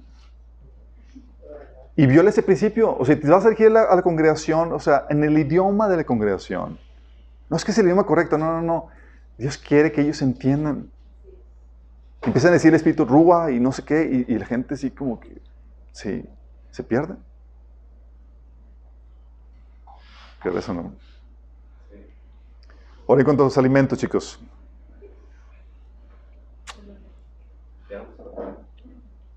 Jesús declaró puros todos los alimentos. Y los amantes de los taquitos de trompo dicen, Amén. Sea cuaresma. Marcos 7, del 14 al 19, dice, de nuevo Jesús llamó a la multitud, escúchenme todos, dijo, y entiendan esto, nada que viene de fuera puede contaminar a una persona, más bien lo que sale de la persona es lo que lo contamina. Después de que dejó, de que dejó la gente y entró en casa, sus discípulos le preguntaron sobre la comparación que había hecho. Tampoco ustedes pueden entenderlo, les dijo. ¿No se dan cuenta de que nada de lo que entra en una persona puede contaminarla? Porque no entra al corazón, sino a su estómago. Y después se va a la letrina. Con esto Jesús declaraba limpio todos los alimentos. Marcos 7, 19. Con esto Jesús declaraba limpios todos los alimentos. Sí, colapsando. Hechos, de hecho, en Hechos 10, del 9 al 16, Dios le da una visión a Pedro con un montón de, una, pliego, una sábana, había animales impuros. Y Dios le ordena a Pedro que se los coma. Pedro estaba casi casi reprendiendo la visión porque pensando, me está llevando, me quieren hacer pecar. y Dios le, estaba orillando a pecar comiendo algo que estaba prohibido. No, el Señor decía, no llames impuro lo que Dios ha santificado. ¿Sí? Dice, lo que Dios ha purificado, tú no lo llames impuro. En Colosenses 2, de 19 16 al 17, dice, por tanto, no permitan que nadie los condene por lo que comen o beben, o porque no celebran ciertos días santos o ceremonias, por luna nueva, ni los días de descanso. Pues son reglas, pues esas son reglas, son solo sombras de la realidad que vendrá, y Cristo mismo es esa realidad. O sea, que nadie te juzgue por comida, bebida o días de fiesta, chicos. De hecho, en primera, digo, en Romanos 14, del, del 1 al 23, menciona Pablo la situación que sucedía en las reuniones de iglesia. Era algo problemático en ese entonces porque los judíos, por el arraigo cultural, aunque sabían que, tuvieran, que tenían libertad para comer algo de porquito, chicharrón y taquitos así de... No lo hacían, ¿sí? Porque pues obviamente está tan arraigada la, tradición que pues mejor no. Pero los gentiles en la reunión, ¿qué crees? Y de repente llegaban a la reunión y pues se convivían judíos con gentiles y, la- y para la cena, la convivencia, algunos traían chicharrón. Y los judíos así rasgándose los vestidos. ¡No!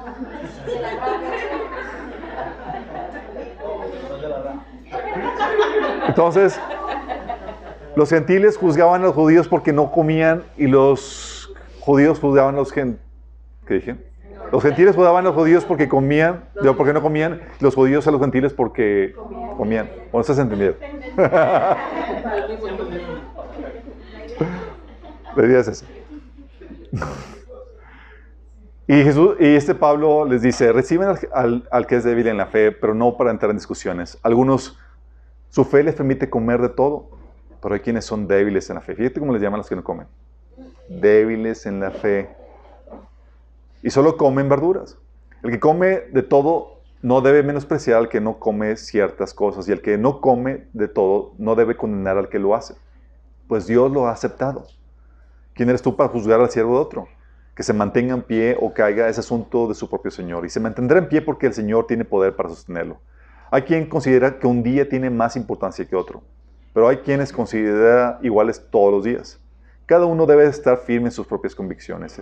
El que le da importancia especial a cierto día lo hace para el Señor. El que come de todo, come para el Señor y lo demuestra dándole gracias a Dios. Y el que no come, para el Señor se abstiene y también da gracias a Dios. Porque ninguno de nosotros vive para sí mismo, ni tampoco muere para sí. Si vivimos, para el Señor vivimos, y si morimos, para el Señor morimos. Así pues, sé que vivamos o muramos, el- del Señor somos. Para esto mismo Cristo, eh, murió Cristo y vivió y volvió a vivir, para ser Señor tanto de los que han muerto como de los, de los que aún viven. Tú entonces, ¿por qué juzgas a tu hermano? ¿O tú por qué lo menosprecias? Todos tendremos que comparecer ante el tribunal de Dios. Escrito está, tan cierto como yo vivo, dice el Señor, ante mí se doblará toda rodilla y toda lengua confesará a Dios. Así que cada uno de nosotros tendrá que dar cuentas de sí a Dios. Por tanto, no dejamos de juzgarnos unos a otros, más bien propongámonos no poner tropiezo ni obstáculos al hermano. Yo de mi parte estoy plenamente convencido en el Señor Jesús de que no hay nada impuro en sí mismo. Fíjate lo dice Pablo. Pablo sí le entraron las carnitas, chicos. Si algo es impuro, lo es solamente para quien así lo considera. Ahora bien, si tu hermano se angustia por causa de lo que comes, ya no te comportas en amor. No destruyes por causa de la comida al hermano por quien Cristo murió. Una palabra, no den lugar para que, a que se hable mal del bien que ustedes practican, porque el reino de Dios no es cuestión de comidas o bebidas, sino de justicia, paz y alegría en el Espíritu Santo. El que de esta manera sirve a Cristo agrada a Dios y es aprobado por sus semejantes. Por lo tanto, esforcémonos por promover todo lo que conduzca a la paz y a la mutua edificación. No destruyes la obra de Dios por causa de la comida. Todo alimento es puro. Lo malo es hacer tropezar a otros por lo que uno come. Más vale no comer carne ni beber vinos, ni hacer nada que haga caer a tu hermano. Así que la convicción que tengas tú al respecto, manténla como algo entre tú y Dios. Dichoso aquel que, a quien su conciencia no le acusa por lo que hace. Pero el que tiene dudas en cuanto a lo que come se condena, porque no lo hace por convicción. Y todo lo que no se hace por convicción es pecado. ¿Te das cuenta de lo que hace Pablo? Maravilloso ponencia donde dice, ¿sabes qué? Si está, no es, el elemento no es puro en sí mismo, pero si vas a causar una fricción y que tu hermano se angustie por lo que estás comiendo, pues evítalo. Lo debo evitar siempre, no, esto estás hablando de la reunión de iglesia, ¿sí? En privado, Éntrale. Sí.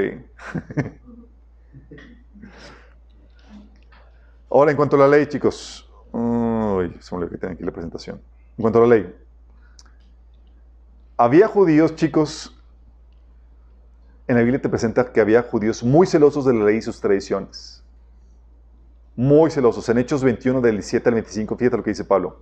Llega Pablo a Jerusalén y lo aborda Pedro. Dice Pablo, cuando llegamos a Jerusalén, dice, lo escribe en Lucas, los, los creyentes nos recibieron calurosamente. Al día siguiente Pablo fue con nosotros a ver a Jacob y a todos los ancianos eh, y a los ancianos que estaban presentes.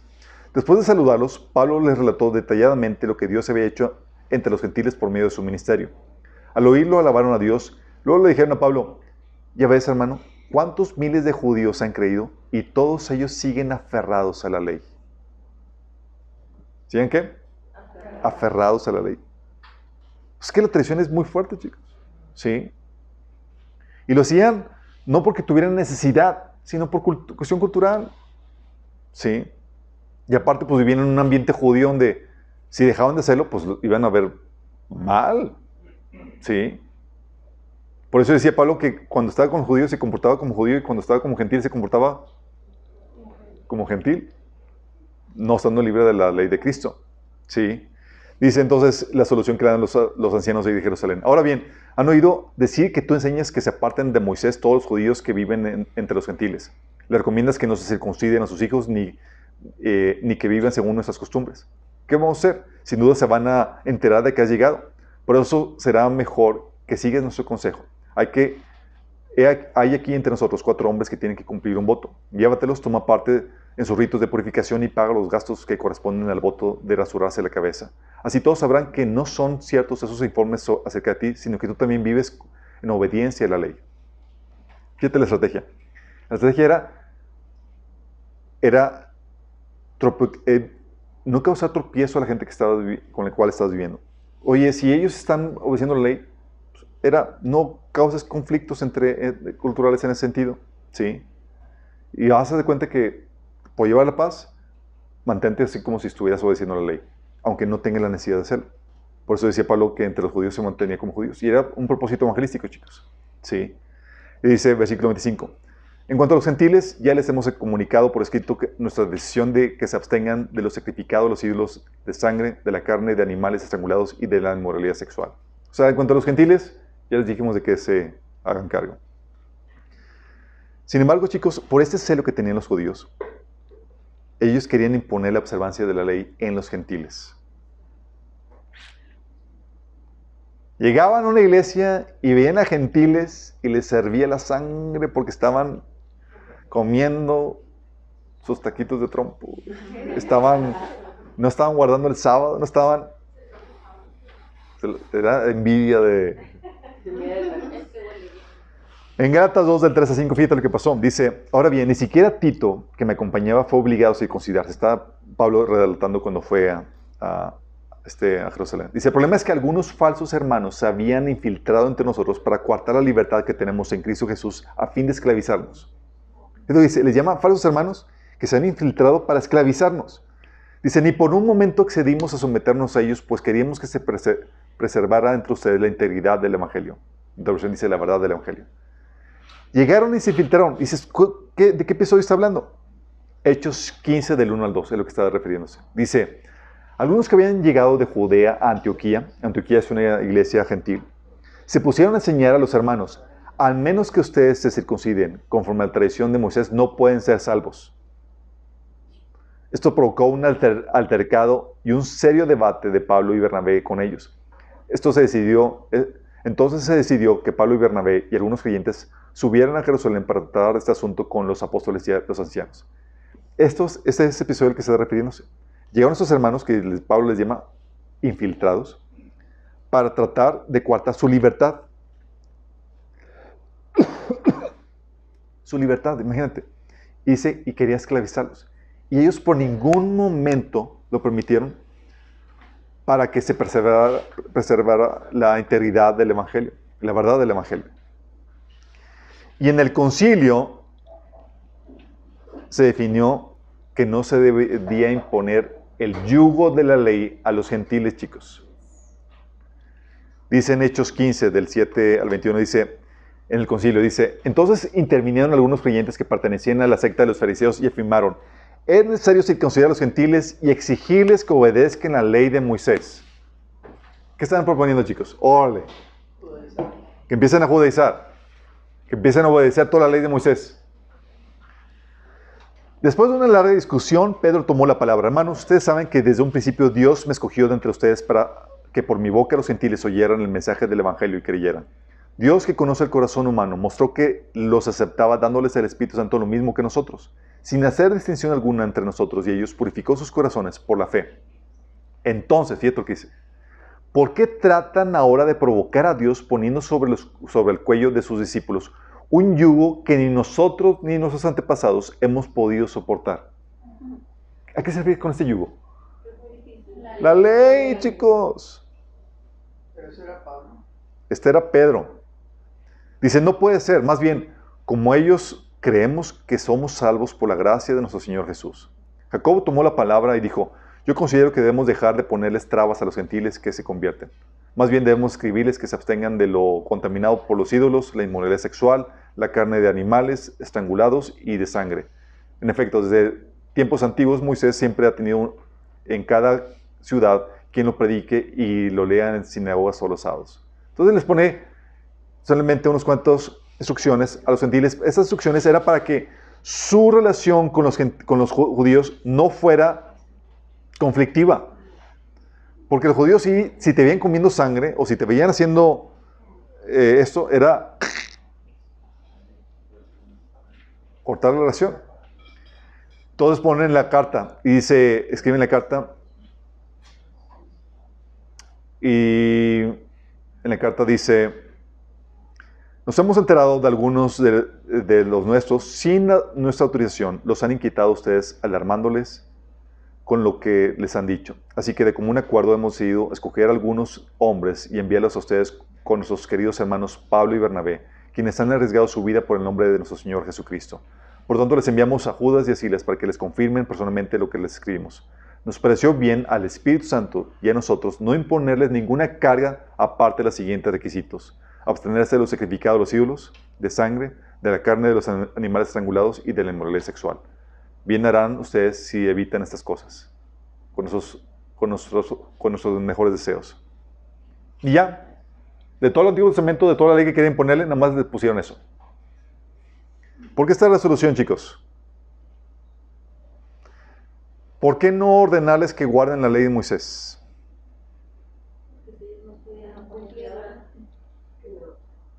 ¿Qué nos supone que Jesús no vino a abolir la ley, sino a cumplirla, chicos? Dice Mateo 5, eh, 5:17. No piensen que ha venido a anular la ley de los profetas, sino no ha venido a anularlos, sino a darles cumplimiento. Jesús no vino a anular la ley ni los profetas. Entonces, ¿por qué les, no les ordenó que guardaran la ley?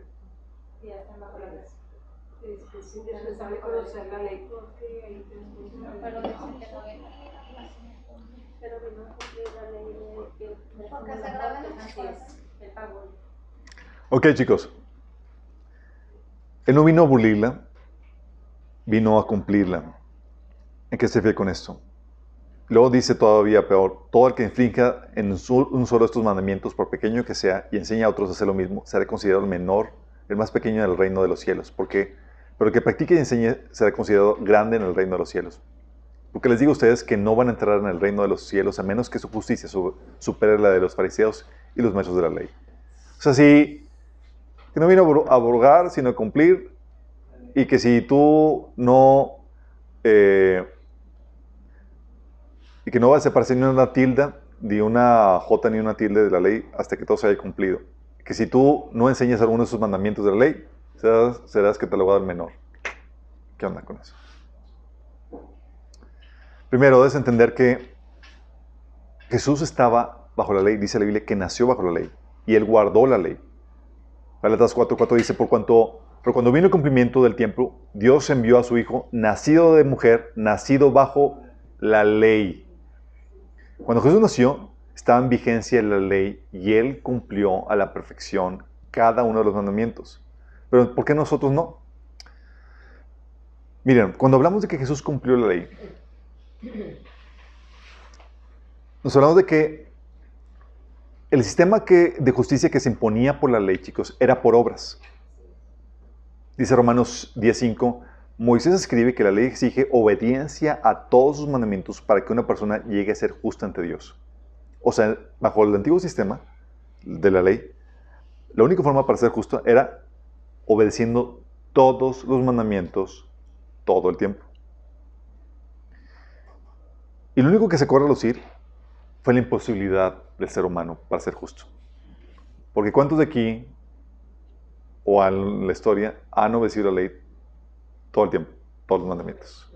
Luego dice Santiago que si tú violas un mandamiento, mandato, eres culpable de romper toda la ley. Sí. Está bien duro. Está durísimo.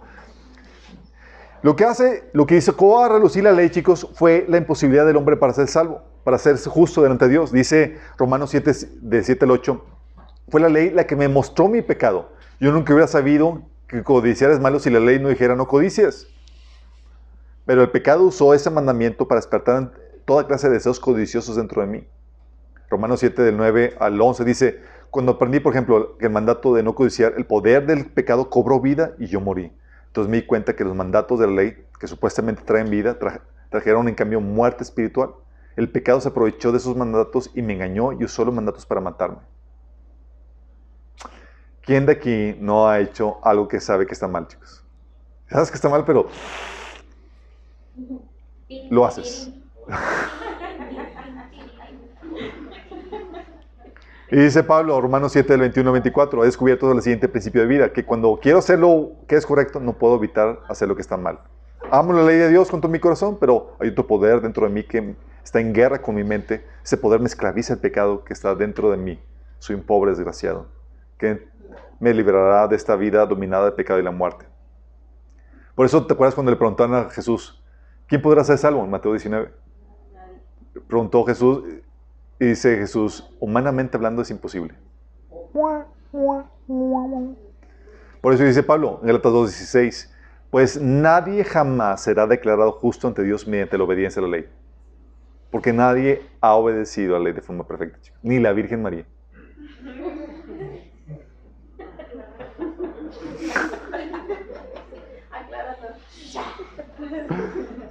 Dice Romanos 3, 19, dice, para que toda boca se cierre y todo el mundo quede bajo el juicio de Dios. Es decir, no hay justo ni uno solo. Y de acuerdo a la ley, por esa desobediencia, por esa obediencia imperfecta o esa desobediencia, es lo mismo, eres maldito y debes morir.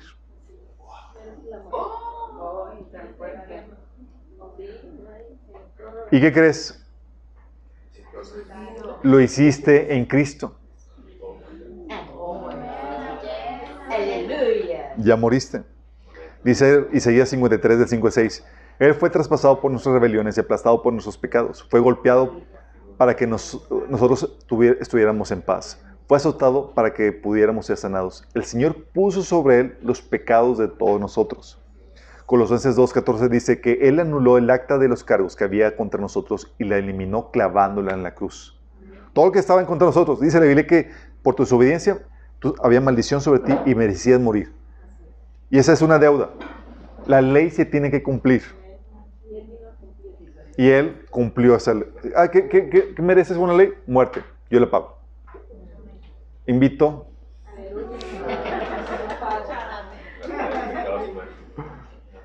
¿De qué se paga?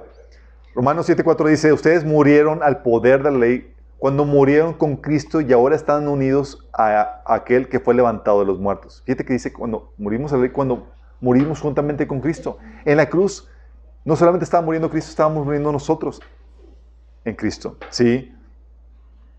Dice Colosenses 2.20 que ustedes han muerto con Cristo y Él los ha rescatado de los poderes espirituales de este mundo. ¿Por qué? Porque los poderes espirituales, que son los demonios y estas huestes de maldad, la única razón por la cual podían destruirnos era porque por nuestro pecado. Podían acusarnos y tenían toda la ley, toda la de la ley para, para causar destrucción y a Él pagar nuestra muerte, ¿qué reclama? ¿Qué reclama? Nada. Por eso lo despojó. Romanos 6.3 dice, ¿acaso no saben ustedes que todos los que fuimos bautizados para unirnos con Cristo, Jesús, en realidad fuimos bautizados para participar en su muerte, es decir, ya moriste. Sí. Gálatas 3 del 10 al 13 dice, todos los que viven por las obras que demanda la ley están bajo maldición, porque escrito está, maldito sea quien no practique fielmente todo lo que está escrito en el libro de la ley. Cristo nos rescató de la maldición de la ley al hacerse maldición por nosotros, pues escrito, pues está, escrito, maldito todo el que es colgado de un madero. O sea, merecemos maldición. Él se hizo maldición por nosotros. Sí. 2 Corintios 3 del 7 al 9 dice, el camino antiguo con leyes grabadas con piedra conducía a la muerte, trae condenación. La ley, por sí mismo, por nuestra condición que nos conducía a muerte. Y al morir, estás libre de esa ley, chicos. De ese pacto. Gálatas 2, 19 al 20 dice, yo por mi parte, mediante la ley he muerto la ley a fin de vivir para Dios. ¿He muerto qué? La ley. Ok, déjame aclarar. La ley dice, merece la muerte. Y en Cristo ya te mató. Pregunta, ¿la ley se puede, puede gobiernar sobre los vivos? Digo, sobre, sobre los muertos? No. ¿Ya? Para la ley ya, ya, moriste. Pero dice Pablo, yo por mi parte, mediante la ley, he muerto a la ley a fin de vivir para Dios. He sido crucificado con Cristo, ya no vivo yo, sino que Cristo vive en mí. Oye, es que debes saber la ley. No, ya me mató. Y la ley no gobierna sobre una persona muerta. Romanos 7 del 1 al 4 dice, hermanos, les hablo como quienes conocen la ley. ¿Acaso no saben que uno está sujeto a la ley solamente en vida? O sea, los muertos no. No. Por ejemplo, la casada está ligada a la ley de su esposo mientras este, este vive. Pero si su esposo muere, ella queda libre de la ley que lo unía a su esposo. Por eso, si se casa con un otro hombre mientras su esposo vive, se le considera adúltera. Pero si muere su esposo, ella queda libre de esa ley y no es adúltera aunque se case con otro hombre. Asimismo, hermanos míos, ustedes murieron a la ley mediante el cuerpo crucificado de Cristo a fin de pertenecer al que fue levantado de entre los muertos. De este modo daremos fruto para Dios. Si ya moriste, ya no se te puede decir que estás en desobediencia. Ya te mató la ley. Entonces, ¿qué? Dice Romanos 6:15, ¿vamos a pecar porque no estamos bajo la ley, sino bajo la gracia? De ninguna manera. Romanos 6:4 dice, por tanto, mediante el bautismo fuimos sepultados con Él en su muerte, a fin de que, así como Cristo resucitó del poder de, por el poder del Padre, también nosotros llevamos vida nueva. Romanos 6:14 dice, Así el pecado no tendrá dominio de ustedes porque ya no están bajo la ley, sino bajo la gracia. Y cuando habla de esa, la, gracia es, ahora bajo la ley estabas tú solo por tu cuenta. Ahora bajo la gracia tienes el Espíritu, o sea, tienes la gracia, tienes el poder del Espíritu de Dios para que puedas agradar a Dios. Sí, Romanos 7, 6 dice, pero ahora fuimos liberados de la ley porque murimos ella, ya no estamos presos de su poder. Ahora podemos servir a Dios no según el antiguo modo, que consistía en obedecer la letra de la ley, sino mediante uno nuevo, el de vivir en el Espíritu. Por eso, chicos, este es el resumen. Jesús nació bajo la ley y no vino para abolirla, sino para cumplirla. Y Jesús cumplió la ley cuando murió por nosotros en la cruz. De acuerdo a la ley, tú y yo merecíamos morir y la muerte por nuestros pecados. Pero Jesús, al tomar nuestro lugar y cumplir dicha sentencia, pagó esa deuda que nos era adversa, clavándola en la cruz. Nosotros por la fe hemos muerto juntamente con Cristo. Es decir, en Cristo la ley nos mató. Ante la ley ya estamos muertos y la ley no tiene vigor sobre la gente muerta. ¿Va? Entonces cuando dice que Jesús no vino a abolir la ley sino a cumplirla, está hablando literalmente. Vino a cumplir las demandas de la ley en tu lugar. Por eso el fin de la ley es Cristo, para, por fe que todo el que cree. Y no se terminó el poder de la ley sino hasta que murió en la cruz. ¿Entendemos? Pero dice, oye, Jesús no vino a abolir la ley, sino a cumplirla. Sí. ¿Y cuándo la cumplió? En la cruz. Él cumplió las demandas de la ley que yo tenía, que están en contra mía. Por eso, chicos, la ley fue la nana para llevarnos a Cristo. Tenía un propósito el de, moderar, regular, eh, el de moderar o regular el comportamiento de los judíos, chicos, para que no se salieran de cuidarlos en los que en lo que llegaba el Mesías. Galatas 3, 24 dice eso. Y también para manifestar tu condición de pecador. Romanos 7, 1 y Romanos 7, 20 habla acerca de eso. Te muestra tu condición de pecador y con eso tu necesidad de un Salvador. Fíjate la sabiduría de Dios. Ok, en lo que llega la, la salvación, que es por fe, vamos a darles esto que les va a ayudar a llegar a Cristo. Porque la ley lo que hace, te muestra que eres un pecador. Sí, y que necesitas un Salvador. Por eso el pacto de Sinaí, chicos, tenía fecha caducidad. Tenía fecha caducidad. Dice Gálatas 3, 19. Entonces, ¿para qué se entregó la ley? Fue añadida a la promesa para mostrarle a la gente sus pecados, pero la intención era que la ley durara solo hasta que llegara el Hijo prometido. Tenía la intención de que la ley llegara hasta, qué? hasta, que, hasta cuando llegara el Hijo prometido, que es Cristo. Gálatas 4, del 1 al 7 dice, piénsalo de la siguiente manera. Si un padre muere y deja una herencia a sus hijos pequeños, esos niños no están en mejor situación que los esclavos hasta que se hagan mayores de edad, aunque son los verdaderos dueños de todas las posiciones de su padre. Tienen que obedecer a sus tutores hasta que cumplan la edad establecida por su padre. Eso mismo sucedía con nosotros antes de que viniera Cristo. Éramos como niños, éramos esclavos de los principios espirituales básicos de este mundo. Sin embargo, cuando se cumplió el tiempo establecido, Dios envió a su Hijo nacido de mujer y sujeto a la ley. Dios lo envió para que comprara la libertad de la que éramos esclavos de la ley, a fin de poder adoptarnos como sus propios hijos. Y debido a que somos sus hijos, Dios envió al Espíritu de su Hijo a nuestro corazón, el cual nos impulsa a exclamar a Padre. Ahora ya no eres un esclavo, sino un hijo de Dios. Y como eres hijo de Dios, Dios te ha hecho su heredero. Colosenses 2, 16 al 17 dice, así que nadie los juzgue a ustedes por lo que comen o beben, o con respecto a días de fiesta o días o días de fiesta religiosa, luna nueva o de reposo. Todo es una sombra de las cosas que están por venir. La realidad se halla en Cristo. Romanos 10, 4 dice, de hecho, el fin de la ley, Cristo es el fin de la ley para que todo el que cree reciba la justicia. ¿Sí? Por eso dice Hebreos 8:13.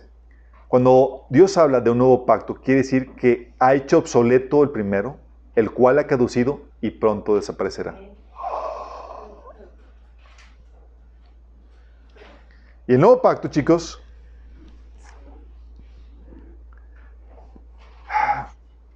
el nuevo pacto, el antiguo pacto, chicos, del Sinaí es sustituido.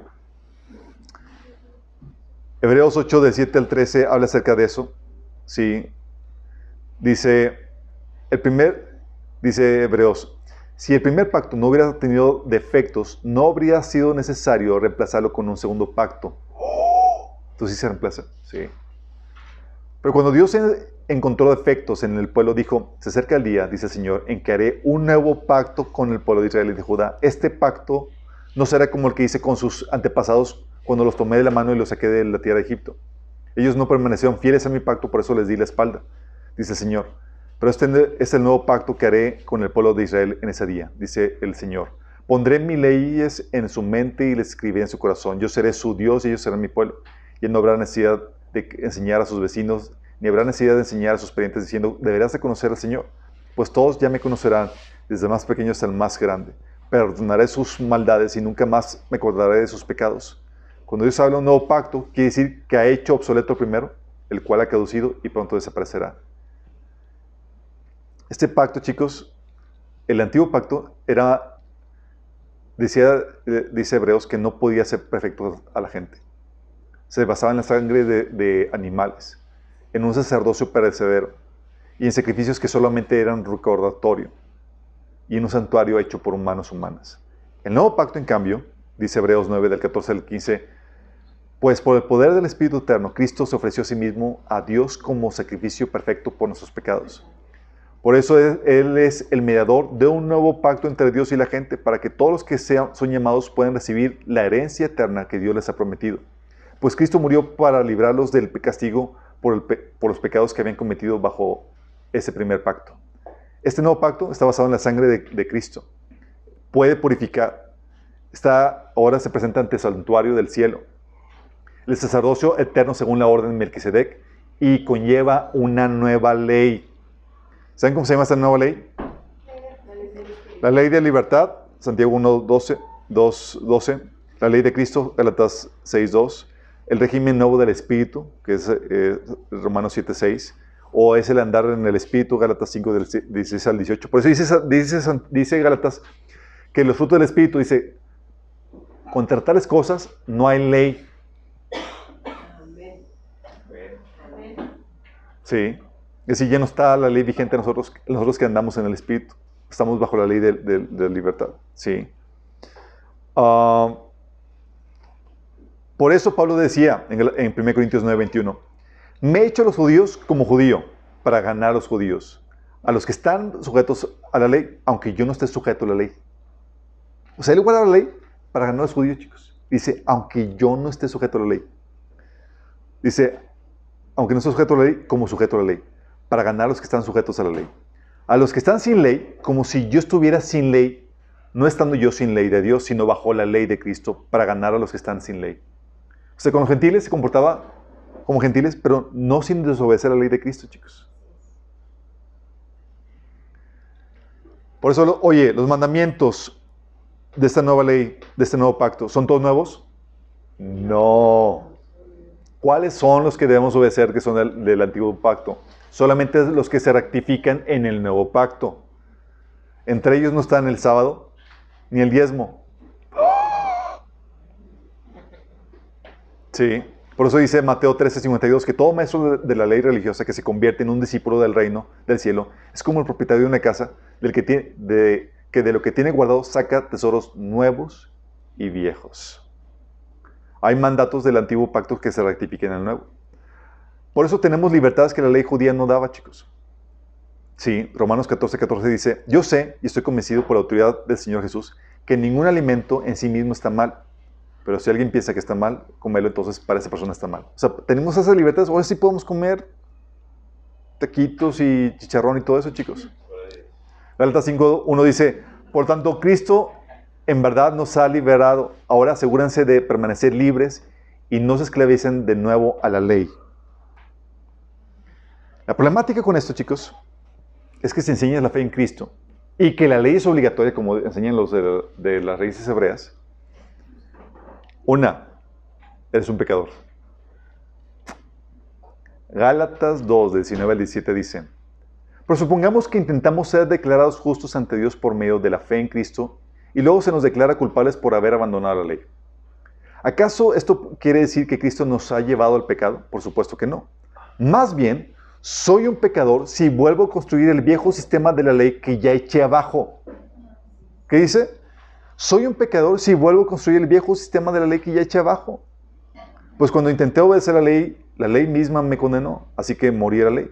Así dejé de intentar de cumplirle todas las exigencias a fin de vivir para Dios. Entonces, por un lado, eres pecador. Por otro lado, desafías a Dios. Hechos 15:10 dice, entonces, ¿por qué ahora desafían a Dios al poner cargas sobre los creyentes gentiles con un yugo que ni nosotros ni, nuestros antepasados pudieron llevar? Desafías a Dios. Tres, esclavizas a la gente. Gálatas 5.1. Cristo nos libertó para que vivamos en libertad. Por tanto, manténganse firmes y no se sometan nuevamente al yugo de esclavitud. Cuatro, dice Pablo que si se te obliga a obedecer la ley, se te compartió el evangelio en vano. Gálatas 4, del 9 al 10 dice, pero ahora que conocen a Dios, o más bien que Dios los conoce a ustedes, ¿cómo es que quieren regresar a esos principios ineficaces y sin valor? ¿Quieren volver a ser esclavos de ellos? Ustedes siguen guardando los días de fiesta, meses, estaciones y años. Temo por ustedes que tal vez me haya estado esforzando en vano. Qué fuerte. Cinco, de nada te sirve delante de Dios. Gálatas 5.6 dice, en Cristo Jesús de nada vale estar o no circuncidados. Lo que vale es la fe que actúa mediante el amor. O sea, ni todo el esfuerzo por guardar todos sus mandamientos. 6. Es una falsa enseñanza que produce juicio. Galatas 5 del 7 al 12 dice, ustedes corrían muy bien en la carrera. Fíjate, los de Galatas creían en Cristo, pero se les dijo que, que tenían la obligación de guardar todo el Torah, chicos. Y yo, ah, pues hay que hacerlo. Pues bueno, lo hacemos. Queremos agradar a Dios. Y Pablo dice, ustedes corrían muy bien. ¿Quién les impidió seguir la verdad? Seguro que no fue Dios, porque Él es el quien los llamó a ser libres. Esa falsa enseñanza es como un poquito de levadura que impregna toda la masa.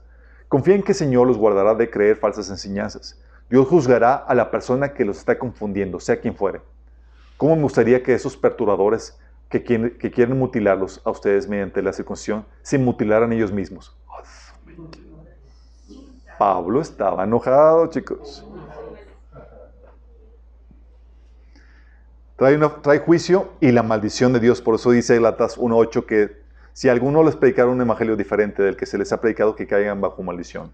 Es decir, te enseña que tienes que creer en Jesús y guardar la ley, que era la problemática de los Galatas, maldito. Y caes de la gracia. Dice Gálatas 5 del 12 al 6. Escuchen bien. Yo, Pablo, les digo que si se hacen circuncidar, Cristo no les, sir- no les servirá de nada. De nuevo declaro que todo el que se hace circuncidar está obligado a practicar toda la ley. Aquellos de entre ustedes que tratan de ser justificados por la ley han roto con Cristo y han caído de la gracia. Sí. Hay unos que dicen, oye, pues no estamos imponiendo la, obligando a la gente que guarde todo el Antiguo Testamento. Sin embargo, hay algunos que hoy en día imponen mandamientos selectivamente del Antiguo Testamento, a placer. Gálatas 2.10 2.18 dice que soy un pecador si vuelvo a construir el viejo sistema de la ley que ya eché abajo. ¿Y a qué me refiero? Se enseña que debes de guardar no toda la ley, simplemente el sábado. ¿Sí? O el diezmo. O dar primicias. O las leyes dietéticas. ¿Cuándo sí, chicos? ¿Cuándo sí podrías guardar el Antiguo Testamento? La ley del Antiguo Testamento. Cuando mi pastor me diga, no. O no, cuando lo haces por un aspecto cultural, no por obligación. Oye, estoy convencido de que, sí, de que, oye, nada más por encajar bien, me gustaron las costumbres y demás, sé que no es necesario, un aspecto cultural, así como lo hacían los judíos que se convertían en Hechos 21. O cuando lo haces con fines evangelísticos, como lo hacía Pablo. Lo hacía judío para ganar a los judíos o para extraer las moralejas y principios, como dice 1 Corintios 10, 11. ¿sí? O cuando lo haces con fines de aprovechamiento con- o conveniencia, ya sea medicinal o dietético. Oye, ¿ya, viste, analizaste que la dieta judía es muy buena y, y saludable y por convicción personal quieres hacerlo? Adelante. Pero es por cuestiones de conveniencia, no de moral. ¿Vamos? Al final, chicos, Israel como nación toda ella va a entrar en este nuevo pacto en Cristo. Y serán salvos todos los judíos, como dice Romanos 11 del 25 al 27. Todo Israel será salvo. Dice, el Redentor vendrá de Sión y apartará de Jacob la impiedad, y este será mi pacto con ellos cuando perdone sus pecados. Todo Israel será salvo, chicos. Y ese nuevo pacto que nosotros somos, tuvimos la premisa, chicos, va a aplicar también a ellos. Sí. A los que llega- llegaron primero a la fila somos la iglesia. A los demás, no tal cual. Sí, es, el pueblo de Dios. Ah, ¿Qué van a obtener? Van a obtener el perdón, la tierra, las bendiciones de Dios. Pero no van, no van a obtener el gobierno. El gobierno es dado a la iglesia, chicos. ¿Sí? Los judíos van a recibir todas las bendiciones que, van a, que la iglesia, por medio del gobierno de Cristo, va a traer a todos ellos. La diferencia.